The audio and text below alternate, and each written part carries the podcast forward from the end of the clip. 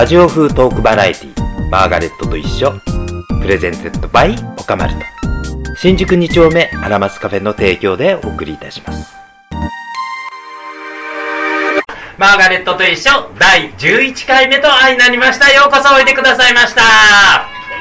イエーイ。もうちょっと完成くださいね。配信に使いますのでよろしくお願いいたします。さて11回目早速始めてまいりたいと思います。紙媒体としては最後となりました。当人たちはクイアマガジンと命名して売っております。オーバーという雑誌の編集長の宇田川 C さんをお招きしております。こんばんは、宇田川 C と申します。よろしくお願いいたします。急に話し口調が変わったような気がするのは私だけですか？あ普通でいいですかね。はいどうぞ。今ね、なんか金魚鉢みたいなこれ入れられてるので、外から見られてすごい緊張してるんですけれども、あの、ああら頑張って喋ってきます。見られるのはお嫌いまあ見られ好きなんですけどね。あ、そうなんですか。は、はいいじゃあ今日はどんどん宇田川さんの本当のところの宇田川 C を見せて、はいもう裸のせていただきましょう。裸の宇田川 C。えー、皆さんは声だけなんで想像してくださいね。なかなかのイケメンなんです。ありがとうございます。さて、私たちの馴れ初めとは？あそうですね、もともと知り合ったのが僕がハフィントン・ポストというあのウェブメディアでマーガレットさんにあのオカマルトをね取材させていただいたのが最初でしたね。そうでしたね。うんその時ね、このインタビュアーは、よく喋るな、私より喋るインタビュアー初めてだよって思った印象が強く残っております。あのー僕ね結構我が強くてよくねライターは予定校を持っていくなとかって言われるんですけど僕結構こう自分の中で予定校というかこういう記事を書きたいっていうのがまずあってそういう方向性を絶対出したいんですよ。それを自分では書けない状況や書きたくない時は相手の口を使って喋らせるという。喋らせるというそれも一種のインタビュアーの、まあ、テクニックでしょうかね、まあそうですよね。まあそういうインタビュアーがいてもいいんじゃないかなと思って。あそう。私もインタビュアーが喋る人間だったらそれに負けじと喋ろうと思って。あの時は結構すごい いろんなこと私の恥ずかしい面つつ裏裏まで見せちゃった気がするんですけどどうだったんですかね編集長とあしては、のーね、でも唯一あの自転車に乗れないっていう事実をあの話してくれなかったんですけどね、まあ、それ以外は大体もう恥ずかしいあの過去や何そのだから私が自転車に乗れないっていうのはあんまり言わないでちょうだい。恥ずかしいから そこが恥ずかしいっていうのももっと恥ずかしいこともいっぱいあるような気がするんですけども。いやそんな恥ずかしいことどもをえー喋、ってしまったそういうインタビュアー有能なるインタビュアー疑わしい、えーそのインタビューは実はですねオーバーマガジンこれは何号ですか？あ、えっと、創刊号でそのご縁があったんでそオーバーマガジンを創刊するときに、まあ、あのマーガレットさんにいろいろ相談してそのインタビューもあのお願いして載っけてるんですよねなるほど。これはオーバーマガジンの企画が先ありきで私のところにインタビューが来た。あそうです。ああ違います違います。あそのハハフポはもともとハフポで別なんで、ええ。なるほどなるほど、うん、まあハフィントンポストで初出だったんだそうです。ああなるほど。皆さんよかったらハフィントンポストの記事読んでくださいね。本当に恥ずかしいことたくさん喋っちゃいました。喋らされちゃいました。結構あのプライベートなねそので生い立ちみたいなところからその性の目覚めとかね。結構ディープなお話をいらんことまで喋っちゃいましたよね。はい、ね。はい。まあぜひぜひご興味のある向き、まあ少ないとは思いますが、ぜひぜひハビリトンポスト、そして並びにオーバーマガジン。オーバーマガジンでこの前なんか一回、またインタビューされたじゃん。そうですあの今3号までオーバーマガジンが出てるんですけれどもあの4号目をね今作ってるところで小倉さんにもお願いしてまあ次号の企画は一つはまあゲイカルチャーがどこに行くかどこに行くのかみたいなところがあってですねまあその辺のお話をねあの小倉さんにしてもらったんですけど、まあ、期待通り悪口のオンパレードでした、ね、いや、そんなこと、そんなこと、私人の悪口なんか今まで一度たりと言ったことない。嘘でしたっけ、嘘です。うん悪口悪口って言わないでくださいよ。あれはこう、まあ批評ひねくれた愛のこもった愛情表現だと思ってください確かにそうひねくれた愛のこもった歪んだ批評だと思ってください。もうそう言っちゃえばもう何でも言えますもんね。何でも言えます。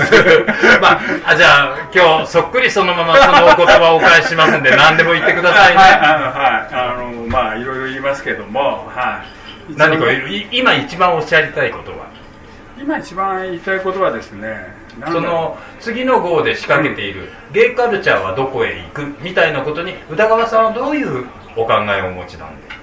あの結局今そのまあ一時ね LGBT ムーブメントっていうのがそのすごくまあ流行ってで結構こう綺麗なこう LGBT が表に出されてるんだけど綺麗な LGBT とは一体？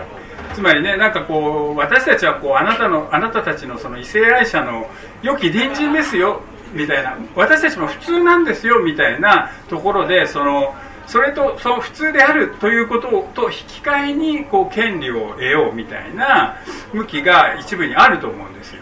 あそれはねあの宇田川さんの言った点にまあ2点あのあります。今おっしゃったこともちろんです。あの同性愛の権利獲得の運動って常に自分たちは普通なんだだから認めてくれっていうロジックがあったまあ、あともう一つ気になったのは昨今の LGBT ブームはみたいな過去形に近い形で表現なさっていたことがなぜそのように思われたのかを。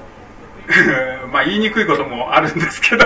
そこが聞きたい。そこが聞きたいですか？あのー、パレードがありましたけど、まあ、パレードもやっぱりちょっとねこうまあ一時みたいなその流星にはならなくなっちゃったみたいなこともあって、まあ、コロナの影響が、まあ、もちろん大きいんですけどまあまあそういうこともあって、まあ、時代はこう変わっていってるのかなと。で何かこう問題が起きた時に結構ねその人権っていうことがその言われるようになって。それはいいことじゃないですか。うんそれはすごくいいことなんですよね。だからそっち方面にこう大きな流れがいってるんじゃないかなと思ってそのつまり今までのねその貧困法制だから権利をくださいっていうんじゃなくて人権だから権利をよこせと。当たり前の権利を取り戻すっていう感覚をだんだんこう我々がね、あのー、再認識し始めたんじゃないかなと思って。なるほど、それはあのオーバーマガジンの創刊の時から3年前ですけど3年前からそのことを言っていてだんだん時代が俺に追いついてきたかなと思ってお大きく出ましたね、はい。というわけでここまで問題発言がなかったかどうかちょっと検証しますので 一旦ここで、えーブレイク入れたいと思います。ラジオ風トークバラエティマーガレットと一緒のですね僕はあの、まあ、オーバーマガジンっていうのを古賀さんっていうね、まあ、オーバーマガジン社の社長と僕が編集長で2人でやってるんですよ。は僕らはその LGBT 界のブルース・ブラザーズを名乗っておりましてですね。とは？えっとあブルース・ブラザーズっていう映画をもう見たことない方も多いと思うんですけどどういう映画かというとその自分たち2人が育ったその孤児院をその経済的な危機から救うためにバンド活動をしてお金を儲けて助けようっていう話なんですけどその行き先々でトラブルを起こしてしかもこの、まあ、ブルース・ブラザーズっていう2人組がすごいバカで バカがこう大騒ぎしながら、まあ、てんてこまいしながらなんとなくこう、まあ、最後はうまくその孤児院を救って自分たちは逮捕されて獄中にいるみたいなそんな話なんですよね。あもちろんアメリカ映画。アメリカ映画ですね。舞台が舞台はシカゴかな。シカゴ。うん、シカゴで主演がジョン・ベルーシとダン・エイクロイドっていう、えーサタデーナイトライブで人気のあったあの俳優コメディアンですね。コメディアンね。コメディアン兼俳優。あ、両方ご活躍なさった、で、はまあ、ジョン・ベルーシはねあのこの「ブルース・ブラザーズ」って映画を撮って33歳の若さで、まあ、死んじゃうんですけど、まあ、そんなところも含めて、まあ、ちょっと伝説的なねところのある映画なんですけど要はすごくねバカが頑張って人助けをしようとするっていうね。い、そして世の中が変わっていく。そう。世の中を変えようとするっていう映画なんですよ。僕らもねその今の LGBT ムーブメントって例えばこう電通的なそのマーケティング的な仕切りがあったりとかすごくさっきも言いましたけどすごく綺麗なものになってて綺麗な人たちがこう綺麗綺麗でやってる。でも自分たちはそうじゃないともう自分たちみたいなバカがどうやってそのなんかね世の中を変えていくかっていう時にあブルース・ブラザーズだろうということで名乗ってるわけです。まあそれだけ聞いてるとなんかバカで貧乏が悲願でるだけって受け取られかねません？まあそういう部分もありますよね。実際。じゃあこれからどんどんそういう部分取とやらをお聞かせ願いたいと思っておりますけれどももともとあのご出身とかは？まあ、僕は一応東京なんですけどシカゴみたいな場所じゃなく一応ねあの生まれたのは月島なんでまあ下町は下町なんですけどね、うん。そこであのすくすくとお育ちになってその立派な体格を手に入れられた。僕ら今はま、まあ、ちょっと違いますけど僕ら若い頃はねゲイはみんなあの体を鍛えるものそういう風潮があったんでそれでまあ鍛え始めたわけですけれどえそれいいつぐらいの話？えーっとだから。私が2丁目出たぐらいの時はいわゆる今みたいなマッチョの人そうそういなかった。そうでした。うん。いたらねものすごく貴重に珍重がられていた。けれどもボディービルダークラスの、うん。でも他の割といわゆる普通の芸の子たちは割とスレンダーで。あ。いわゆる当時のイケメンとほら風間徹とか。あーはいはいはいはいああの感じですもんあれがいわゆるうん。2丁目的イケメンのあー2枚目懐の割とあのティップバーとかね。そうメインストリームでしたもん。うん。最近ですよこの、ま、体き鍛える進行みたいなの。ガチムチとか昔ガタイ系みたいなその発展場ができてあのなんて言いましたっけあれ。ガタイ系の発展場。よくわかんない発展場のことは急になんかこうガタイ系みたいなものが最初最初はガタイ系とかね言ってたのがだんだんガチムチとかね言うようになってそのガチムチがねなんかすごいメインになっていきましたよね。今ガチムチメインストリームですか？今はまたどうなんですかね。なんか要は一時期 G メンとかああいうメディアがこうガチムチをやたら持ち上げたんでそうですね。ええ。あれですけど結局今そのメディアの力っていうのが弱くなってその例えばアプリなんかでねみんな人それぞれ自分の好みを言ってるからガチムチ嫌いみたいなねまあいますよね。人の趣味それぞれですからね。例の動物のアプリなんかだと猫の子とかね、ヒョウの子とかがね、はいはい豚とかクマは大嫌いみたいなことを言えるようになってるので。まあ逆もありです。逆もありですけどね、うん。うん。だからそういう意味ではなんかこうフラットになったんじゃないですか最近まあは、まああのアプリのメディアの動きの中ではアプリのうん。発生ってものすごいまあ、大きいですよね。影響ありますよね、うん。そう一応メディアに携わる人としてゲイアプリについては。ゲイアプリはお使いですか？めちゃくちゃ使わせてもらってますけどね。あのまあ、顔は出してないです。動物のやつですか？動物のやつです。顔を出しにならない。私ななればいいのに。え？まあまあ、のーまあまあのイケメンなんですか？いやわかんない。顔を出さずにやるのがプロだなと思ってて。何のプロよ。よくわかんないけど。でそのプロとしての成果はいかがなんですか？まあぼちぼちが3割3分ぐらいは打ってるかなっていう感じかな。あそれあ発展場10回通って何発ぐらいでやれる？場でいやいや発展場はだから発展場は発展場行ったら一応3本ぐらいは加えないと1500円として1本500円。ねそその平均アベレージはこう抑えたいなと思ってます。ああなるほどね、はうん。あ高値は跳ねたりすることもある。高いです今回の1本で満足みたいな。あーどあのね頑張って3本まで行きますね。あ行ったら必ずもう3本行ったらもうそれはあもーうノルマ。どこら辺にいらっしゃるんですか？地域的に。城南城西上東あのー、まあえーもにょもにょもにょおいおいおいまあこれ以上はかわいそうだから聞かないようにしますから。中に入られるとどんな感じで？ええ入られるとというの？は発展場の中に入られると。発展場の中に入られると僕はあのコソコソしてますよねやっぱり何を何をその そのがたいでうりうり練り歩けばすぐお声かかるでしょ。いやなんかねコソコソしてた方がちょっとあの受けがいいみたいなね。あんまりガンガン攻めるとなんかちょっと惹かれるみたいなところがあるんで。でも本来はガガンガン攻める側？あそれともガンガン攻められたい側？全然ドネコですけどね 宇田川氏ドネコ発言でございました今の。あのここ配信必ず残しておいてくださいね。残さなくていいですよ こんなとこは。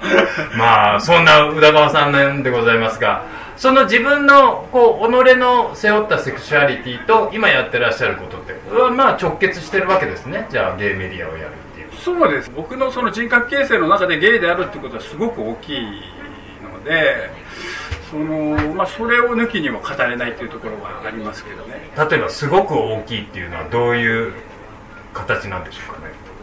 なんそのゲイであるっていうことを核として僕の人格が作られてきてるので結局その、まあ、このオーバーマガジンを創刊した直接のきっかけっていうのは杉田美桜の差別発言。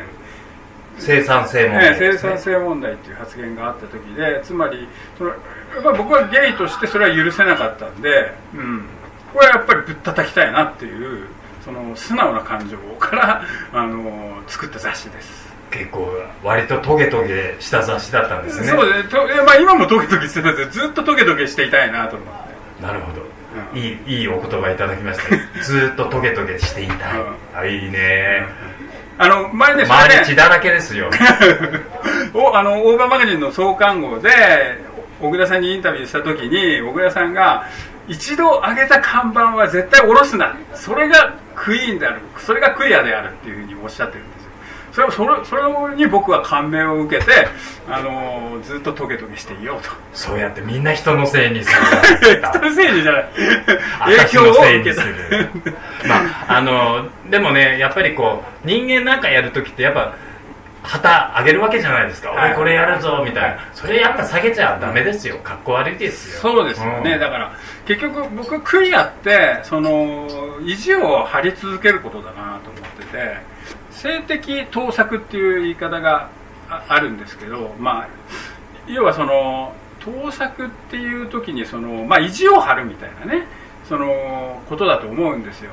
世間に合わせて曲げるんじゃなくて世間を自分に合わせて曲げてやるっていうね。ぐらいの意地を張れと、うん。そうそうそうそう。そうそれが大事だと思います。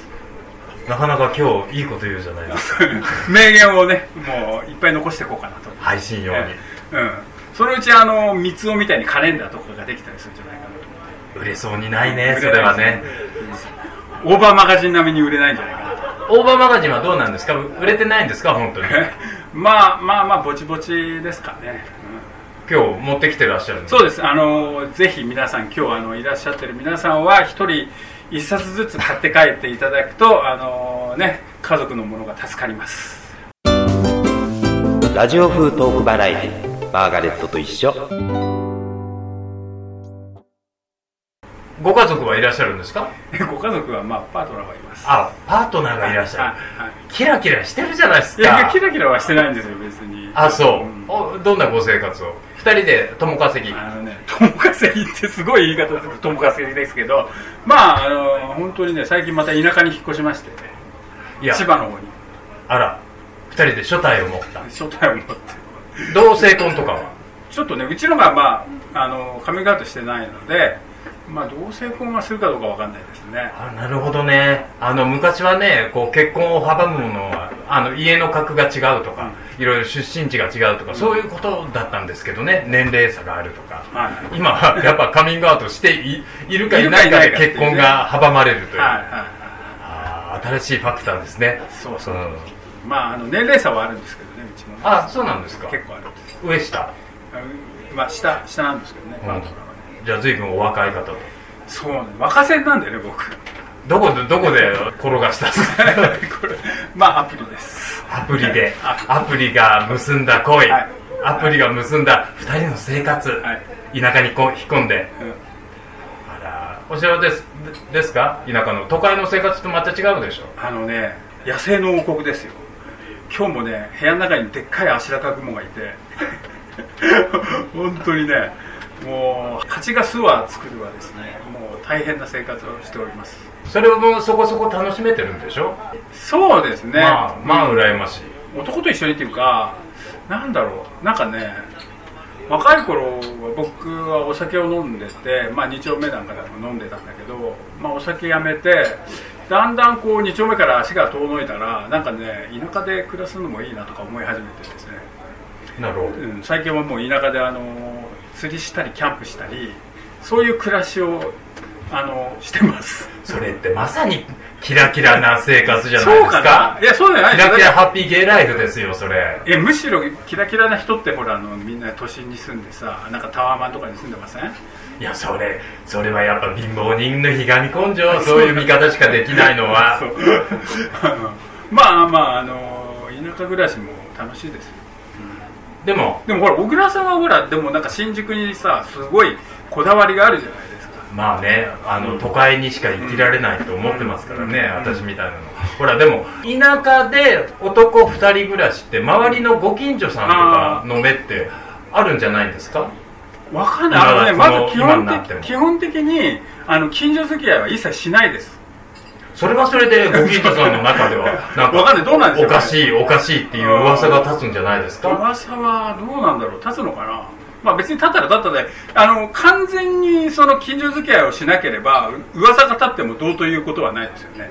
まあそうですね、だからもうそういうスタンスですね。ああなるほど、うん。そうしたら田舎のホモ暮らしが守れる。守れるんですよ。ああうんなるほど。じゃあもうもうこっちに戻ってくるつもりはもうないそう多分戻ってこない。かといってもそんな遠くじゃないですもん。まあまあ郊外っていう感じで、まあ、ど田舎と郊外の中間ど田舎の郊外寄りぐらい。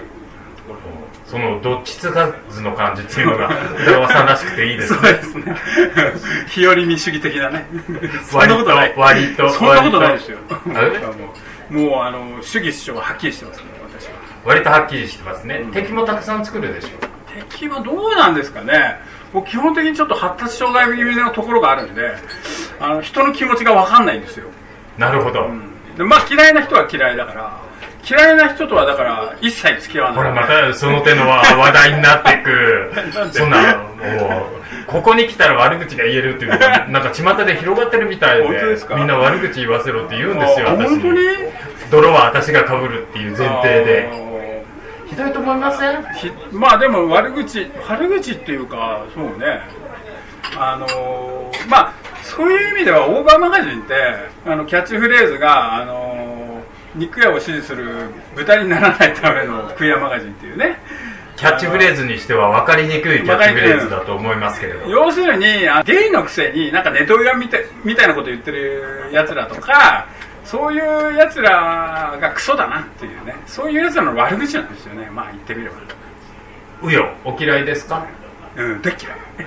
大嫌いっていうかそもそもさあのホモなんて星の連中から見たらさなんか しゃぶってる変なやつとしか思われてないのにそういうやつらに媚び売ってどうすんのっていうさアホかっていうね。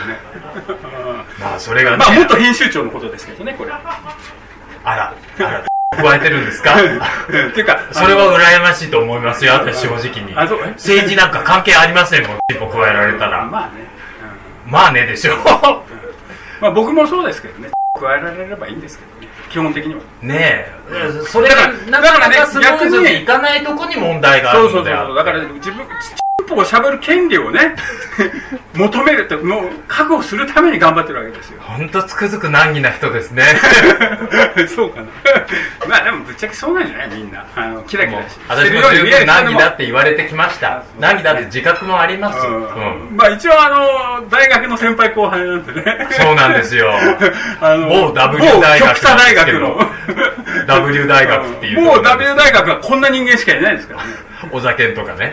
うん。そうね。あと霧同士利作とかね。それしか名前が上がんないわ、まあそんなわけなんですけどもう W 大学コンビなんですけれども決して差ではございませんので皆さんお気をつけくださいね。差に憧れ続けてここまで年取っちゃいました。私もうちょっともう一息早く花咲いてたら今頃あんた山荘に閉じこもってましたよこのジョークで笑える人はある程度高年齢の方ですけどね。ラジオ風トークバラエティマーガレットと一緒。います今いまだにあの子供の頃からいまだに会いたいと思い続けてる。あのね僕ねピーター・バラカンさんがすごく好きだったんですよ。はいあの昔 CBS ドキュメントっていう番組があってピーター・バラカさんが司会でその CBS のニュース番組を紹介するみたいなね。でそのエド・ブラッドリーとかねかっこいいんですよ向こうのキャスターが。それですごい憧れてだからメディアの世界に来たきっかけはその CBS ドキュメントなるほどだったんで。ジャーナリスト志望。をそう。ででもねこの間会ったの。ピーターバラカン ピーター・バラカンと。ピーター・バラカンさんと会ってねあもうねなんだろう高校生の自分に伝えてあげたいなと思いましたなるほど。ピーターお前はピーター・バラカンと会うんだよって。ああいい話だね、うん。これは。そう。でもそういう憧れのこう尊敬する人と出会える喜びって本当にないよね。最近ない。本当にない。まあ、尊敬できる人が少なくなってしまったのか私がな 長く生きすぎてもいろんな人に会いすぎたのかちょっとどっちかわからないあでもその過去に例えばその小倉さんがその会いたくて会いたくて会えた人っていうのはいいます？そうですね。会いたくて会いたくてというより知り合ってからこんなすげえ人だったんだみたいな人がたくさんたくさんいますよ。そりゃまあ砂川佐彦さんだったり高橋睦夫さんだったり金子国義さんだったり四谷志門さんだったりうんぬんかんぬんうんぬんかんぬんたくさんいますよ。そうそうたるメンバー、ね、それは割ともう通り過ぎちゃってから引き返してみたらおおっていう感じ。だからもったいないことしたなって。で今もしこれから会えるとするなら誰かしらねうーんって悩んじゃいますね。これはなかなかポッと口に出したら意外と会えちゃったりするかもしれなかったりするじゃないですか。特に。あでもねあの割と卑近なところではあのこれはもしかしたら可能性がなきしもあらずかなという人は短歌を読んでらっしゃる長野段さんにはぜひ会ってみたいですね、そこら辺の文学系の人だったら何人かお会いしたいことがあります、あと千葉雅也さん。あはいはい。これオーバーでもやってらっしゃったから、ね、千葉さんご紹介してくださいました、あぜひぜひ。ぜひぜひ。絶対馬が合うと思います。本当に、うん、なかなか難しいと思いますよ私。いや千葉さんも難しいからあらじゃあ全然発展しないじゃないですか、うん、それこそ。いやいやでもね多分ね千葉さんもねなんかこういわゆるこう綺麗綺麗な LGBT ムーブメントみたいなところにはあのいない人だなのでそういう意味ではいいと思いますよ、うん、あとちょこちょこっと接触はもう持ってしまったんですが、川本直さんという翻訳家の方、あの方にお会いしたジュリアン・バトラージュリアン・バトラー。はいはいはい一回だけ会ったことありますあれあれあれ。ありますけどね。その時ね川本さんねベロベロに酔っ払ってて。単なる酔っ払いのおじさんだったんでよくわからない。ですいい話じゃないですか。いい話からまあ文豪っぽいいいエピソードです。そうか。うん。なんかねベロベロでしたね。そうですね。ちなみにそのあの川本さんに会ったのはあの北丸裕二さんのうちの 忘年会なんですけど。で北丸さんも僕はあの北丸さんってまあゲイのね、はい、ジャーナリストの、まあ、草分け的なというまあ日本では。日本ではね人であの昔「フロントランナー」っていうゲイ小説をパトリシア・ネル・ゴーレ、うん、訳されてそれを僕はその高校生ぐらいの時に読んであのあ北丸裕二っていう人がいるんだなと思ってその北丸さんも会いたかった人なんですよもうお会いになったでしょ？お会いになったんですけど会ってみたらベロベロに酔っ払ってベロベロにはそんなことはないと思うけど。ベロベロに酔っ払ってないんだけどなんか変なベスト着てなんか釣り人みたいなおじさんがいるなと思ったらなんか北丸さんだったっていうねそうよそうよ。夢と憧れはねあの手にしたら色あせてしまうものなのよ。でずっとニューヨークにいた人なんでその日本のその LGBT ムーブメントの中にいるキャラクターとはちょっと違う人なんです。そうですね、全然あの押し込みが違うというかあの基本になる土台の思考が全然違いますね、男っぽい感じがするんだよねおお北丸裕二にオスを見た。いい意味でも悪い意味でもその男っぽいっていうかちょっと偉そうなんだよね 北丸さん。ああ確かにそれは否めませんね、うん、で僕は偉そうにされるとこっちもこう偉そうに返していくタイプなんでそんなになんて緊張しないんだけど多分なんか多分人によってはなんか北丸さんのことをなんかすごく偉そうで怖い人みたいに思ってる人もいるかもしれないけど。一瞬やっぱりそう私も受け止めた時期がありましたけれどもこう近くにあこう近づいてってよくよくこう面と向かってお話しさせていただいたりすると全然違う人だっていうのが分かる。す,、うん、すごく要はフフラットな人なんで。あと真面目な方。あそうかな、うん、まあ真面目、うん、真面目ですよあ真面目なのか。それは、えー、その解釈のなんか腑に落ちない言い方。どうぞどうぞ。語っちゃってください。ここあのもし何だったら切りますから大丈夫です。いや別にそんなあのあれああの僕は北村さんもあの北村さんもやっぱりすごく我の強い人だなっていうふうにあの思ってて。だからやっぱ我が強い人っていうのは僕が僕が好きなんで。魅了される。魅了される。うん、うん、我が強いや私すごい強いです。僕の中で最強だと思います。僕あった中で愚問でした。愚問。でした。すいません。愚問でした。そんな質問が来ると思わなかったから今びっくりしちゃった。最近やっぱ年のせいか。自分がどう見られてきたかっていうことすごく気になるような。あだからエゴサとかしちゃいましたもんあそうなんだ そしたらいろ,、まあね。いろんな過去が引きずり出されてあのー結構なんかちょっとしんどい思いとかしちゃいました。えそうなんだあのまあいろいろねもうここのところ小倉さんもこう身辺ごたごたがね大変なこともあったりして、ええ。それを乗り越えてね来たのでやっぱりここでこう一回人生を見つめ直すみたいなね。ところもあるんですかねっていうタイミングかなとは思っておりますが、まあちょっとしんみりしちゃったわね私の話で。まあそんなことないですよ。もうこのまま我の強いまんまやりちぎりますんで。そうそうそう突っ走りましょうね。そう突っ走る決意は固いですよ。もう周囲を血みどろに傷つけながら。でところで今一番旬の発展場ってどこ？そこですか。僕あの千葉に引っ越したんで釣り師海岸に行こうかなと釣り師海岸憧れの釣り師海岸ヌーディストビーチ。私あの湘南出身の割には鵠沼ビーチ行ったことないんですよ。今あのあ天崎じゃないですか。あっ天崎ちの方だ、うん、横須賀のあの方ですよね。さすがお詳しい。詳しいですよ。僕は。もう野外は。野外は。野外がお好き。そう野外好きですね。室内より野外がお好き。やっぱりね。で昔はねその男女もさ青缶って普通にやってたわけ。ででラブホテルなんかがねできてきて男女はこうやる場所ができたんだけどゲイはそのそういう場所は与えられてない。だからこう青缶をねまあいまだにこの野外発展場とかでこう、まあ、ある種カルチャーだと思うんですよ連綿と続く。連綿と続く。そこら辺の研究なさってる方もいらっしゃるんでしょうね。石田先生がねえあのこれ言ってましたけどねそうなんですよ。まあまあそんな発展場事情にお詳しい疑わしいさんですが。は いなんで俺こんな話しちゃったんだろう。もっときれいに売りたかったのに。じゃあ最後最後時間あげますからどうぞきれいきれいアピールしてください。あのー、綺麗なんですよ本当は。このあのー、次あのー、本当にねあの、まあ、オーバーマガジンはね、まあ、こんなくだらないこともありなおかつ真面目なこともありという雑誌で、あのーまあ、僕昔から言ってるのは発展場の中心で人権を叫ぶっていうねことを言ってましてで次の号は今の話とちょっとつながってくるんですけど我我々のそのカルチャーゲイカルチャーとかその我々の文化をあのなくさないようにしましょうというようなそういうような特集をしようと思ってます。それは期待できそうですね。えー、一体いつぐらい出るんでしょうね？えっと秋に出ますそんなわけで、えー、以上第11回目マーガレットと一緒そろそろお時間となりました。ありがとうございました。